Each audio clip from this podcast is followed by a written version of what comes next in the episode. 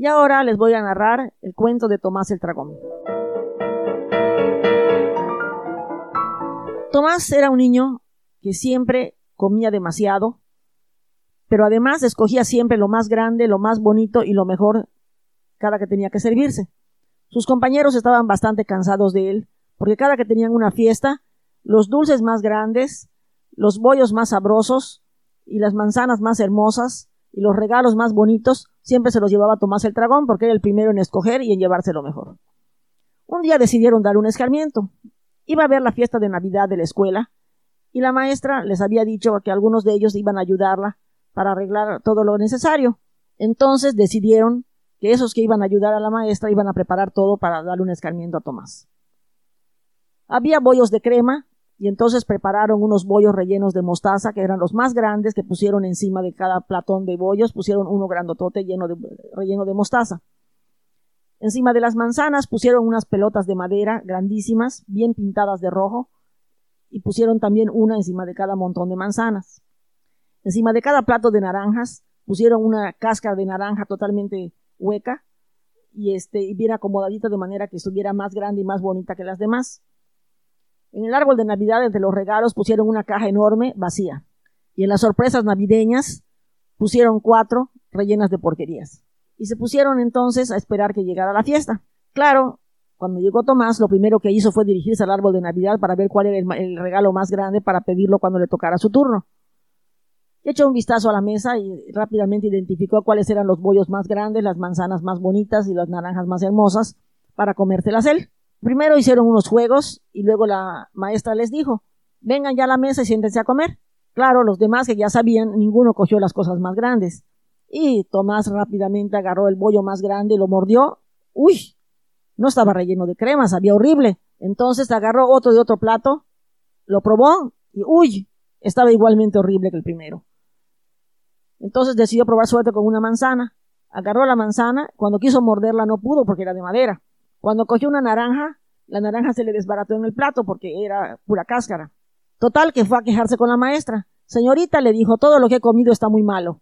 ¿De veras? le dijo, pues veo que has desperdiciado bastante porque tienes una manzana entera, tienes una naranja ya que te has comido y tienes dos bollos que solamente están mordidos.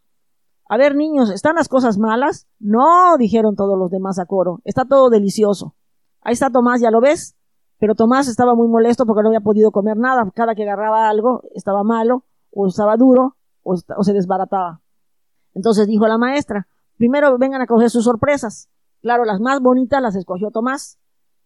Y mientras todos se encontraban dentro de sus sorpresas silbatos, gorros, muñequitos y dulces, en las de él había una carretilla vacía, una, una aguja despuntada, un eh, trocito de madera y un hebra de hilo.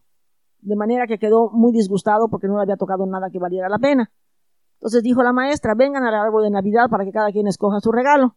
Rápidamente Tomás se puso en primera fila y dijo, yo quiero ese, señalando el más grande. Pues vaya, dijo la maestra. No recuerdo qué hay en él, pero toma, Tomás, entonces él rápidamente se dirigió al vestidor para abrir su regalo sin que nadie viera que era tan, tan bonito que estaba ahí. Y entonces al abrir la caja se encontró con que estaba vacía.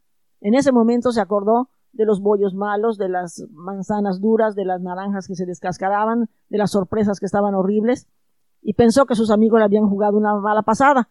Pero al mismo tiempo pensó, ¿y cómo se daban cuenta de que era lo que iba yo a coger? Porque yo fui el que escogió. Y entonces se puso a pensar en que realmente sí sabían que iba a escoger él, porque él siempre el que escogía lo más grande, lo más bonito, y pues por eso le habían eh, querido escarmentar. Así que quedó muy avergonzado y se puso a llorar y ya no quería regresar a la fiesta.